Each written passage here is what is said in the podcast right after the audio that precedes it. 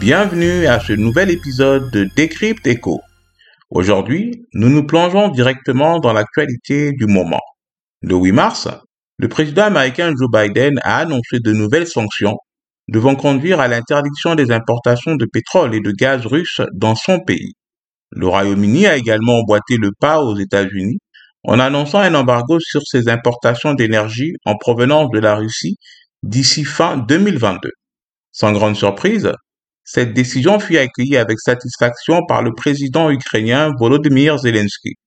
Celui-ci a d'ailleurs publié un tweet exprimant sa reconnaissance envers les États-Unis et le leadership du locataire de la Maison Blanche. Il encourage également les autres pays et dirigeants à suivre l'exemple des États-Unis.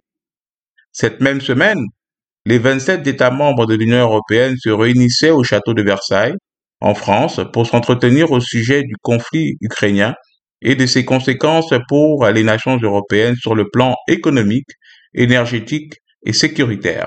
À présent, écoutons les propos de Jacques Serres, correspondant d'Europe 1, qui a couvert cette rencontre des 27 États membres de l'Union européenne.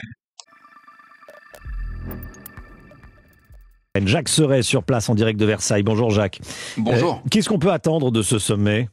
Eh bien, il s'agit pour l'Union européenne de s'affirmer, de faire bloc face à la Russie. Le maître mot de ce sommet, c'est la souveraineté européenne. L'objectif des chefs d'État et de gouvernement qui vont se réunir tout à l'heure ici sera d'en poser les fondations. Alors, il sera d'abord question de défense européenne. Vous le disiez, les 27 États membres devraient se mettre d'accord pour, je cite un document officiel, investir plus et mieux dans les capacités militaires. Cela passe par une plus grande coopération industrielle entre les États et des achats communs. Autre point central pour travailler à une plus grande souveraineté, la dépendance énergétique, les dirigeants européens vont examiner un projet de la Commission qui prévoit de réduire des deux tiers la dépendance au gaz russe dès cette année. Une diminution des importations de charbon et de pétrole de Russie est aussi sur la table. Une telle décision sous-entendrait alors de nouveaux engagements européens en faveur des énergies alternatives comme les renouvelables ou l'hydrogène. Passons maintenant à notre revue de presse pour analyser comment divers médias francophones à travers le monde traitent de nos deux sujets d'actualité. Le premier article a été publié dans l'hebdomadaire français Courrier International et s'intitule Sanctions, les États-Unis décrètent un embargo sur le pétrole russe. Cet article relève qu'en dépit du fait que le pétrole russe ne représente que 8% des importations américaines et 4% de la consommation de produits pétroliers aux États-Unis, les répercussions de cet embargo seront ressenties dans le pays. Cela va sans dire que la hausse des prix de l'essence peut avoir des répercussions sur de nombreux secteurs de l'économie. Du coup, les compagnies aériennes augmenteront leurs prix, les automobilistes réduiront leurs déplacements et les prix des produits livrés par la route augmenteront également, créant ainsi une nouvelle vague de pression inflationniste. Il faut ici rappeler que l'inflation américaine avoisine déjà les 8%, un sommet en 40 ans. Le second article s'intitule Défense, énergie, candidature de l'Ukraine, les dossiers sur la table du sommet de l'UE à Versailles. Il fut publié par Salomé Vincendon pour le compte de l'agence France Presse. Tout d'abord, l'article révèle que la rencontre de Versailles portera sur la guerre en Ukraine et les conséquences à en tirer pour l'Union européenne en matière de souveraineté, tel qu'indiqué dans le précédent reportage par Europe 1.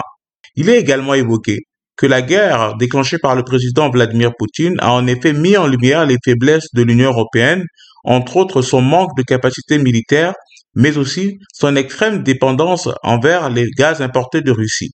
Ainsi, l'auteur souligne que le but de ce sommet est de fixer les orientations politiques qui seront mises en œuvre dans les mois à venir. Parmi les sujets au menu des discussions se trouve l'enjeu du renforcement des armées nationales. Lors de ce sommet, les 27 États membres devraient évaluer la force collective de l'Union européenne et les moyens qu'ils pourront développer dans les années à venir. Notre troisième et dernier article s'intitule Guerre en Ukraine. La Chine réaffirme son amitié solide comme un roc à la Russie et fut publié par le quotidien français Libération. Cet article relève les propos du ministre chinois des Affaires étrangères Wang Yi en ce qui a trait des relations sino-russes. Selon ce dernier, l'amitié entre les deux peuples est solide comme un roc et les perspectives de coopération future sont immenses. L'article rapporte également que lorsqu'interrogé sur la position de la Chine sur le conflit ukrainien lors de sa conférence de presse annuelle en marge de la session parlementaire, le ministre Wang Yi a rappelé que la Chine et la Russie sont toutes deux membres permanents du Conseil de sécurité de l'ONU qui sont les partenaires stratégiques les plus importants l'un pour l'autre, mais également que Pékin et Moscou contribuent à la paix et à la stabilité dans le monde. Cela dit, le reportage suivant effectué par la chaîne France 24 nous offre un aperçu quant à la position de Pékin dans cette crise ukrainienne.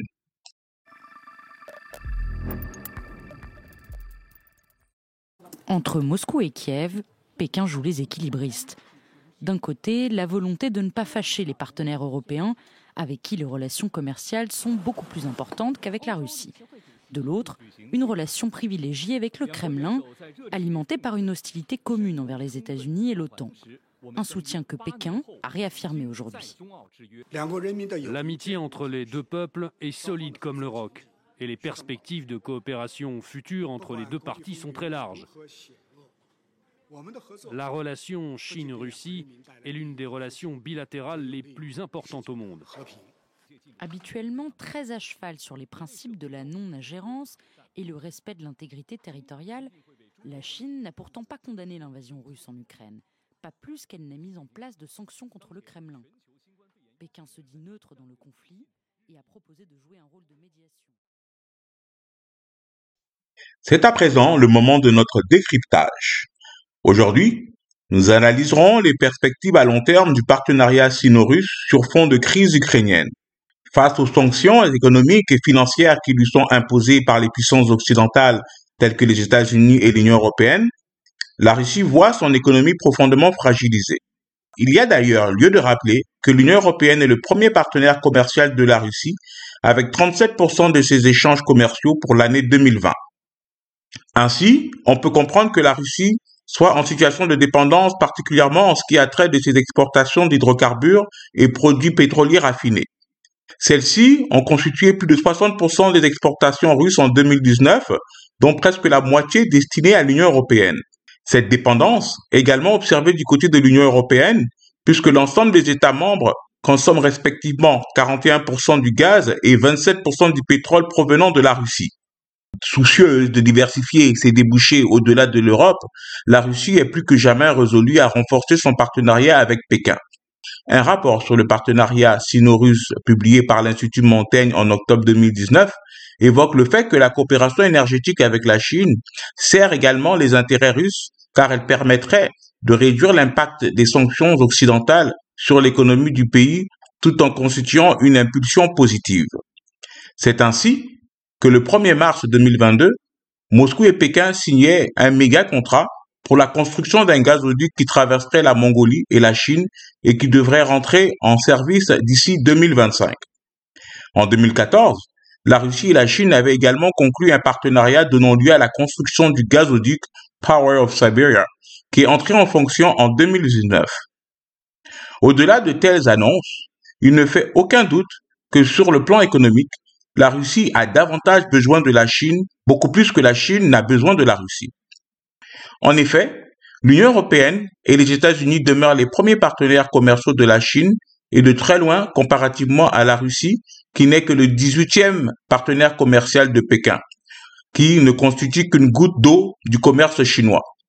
Sur le front politique, par contre, Pékin aurait un intérêt objectif à se rapprocher de la Russie, puisqu'également détentrice d'un siège permanent au Conseil de sécurité des Nations Unies. Ainsi, Pékin compte sur la Russie dans sa lutte d'influence contre les puissances occidentales, en l'occurrence les États-Unis et l'Europe, mais également pour soutenir sa vision des institutions internationales comme le Fonds monétaire international, la Banque mondiale et les Nations unies. Plus concrètement, les autorités chinoises et russes s'entendent sur le principe d'une gouvernance mondiale offrant davantage de poids aux pays en développement et reflétant davantage les évolutions des équilibres de pouvoir entre les nations. Par ailleurs, deux scénarios seraient envisageables pour la suite de ce partenariat. Le scénario le plus optimiste pour la Russie consisterait au développement d'un partenariat équilibré avec la Chine où les complémentarités l'emporteraient sur un rapport de force économique et démographique initialement en faveur de Pékin. Toutefois, cela nécessiterait quelques préalables, entre autres le cours élevé des exportations russes en ressources naturelles, euh, que le Kremlin puisse veiller à la protection de son secteur industriel, des investissements chinois et des vols de propriété intellectuelle par Pékin. Dans un scénario plus pessimiste, on assisterait à une subordination de la Russie à la Chine. Cette perspective serait favorisée par le fait que la Russie ne parviendrait pas, d'une part, à diversifier davantage son économie en raison de l'insatiable appétit de Pékin pour ses ressources énergétiques et agricoles, et d'autre part, à enrayer son déficit démographique pour cause des investissements et la migration chinoise trop importante. Le tableau se noircirait davantage si le prix des hydrocarbures accusait une baisse durable et que la Russie ne parviendrait pas à maintenir son avance technologique dans les industries de défense. Également, il y a le fait que la Russie prenne part aux nouvelles routes de la soie adoubées par le président chinois Xi Jinping comme le projet du siècle. Ce projet chinois d'envergure planétaire consiste essentiellement à relier économiquement la Chine à l'Europe en intégrant les espaces d'Asie centrale par un vaste réseau de corridors routiers et ferroviaires. Ce réseau de routes commerciales inclut également les espaces africains riverains de l'océan Indien, tout en s'étendant jusqu'à l'Amérique latine. Compte tenu du but principal de ces nouvelles routes de la soie, il y a toutefois lieu de se questionner si la Russie, dans son partenariat avec la Chine, gagnerait à se positionner comme une pièce maîtresse de ce projet, bien que sa priorité consiste à réduire son exposition à l'Europe occidentale. Voici maintenant que cet épisode tire à sa fin. Restez connectés pour la troisième et dernière partie de cette série sur les sanctions occidentales contre la Russie. Merci pour votre fidélité et bonne semaine à toutes et à tous.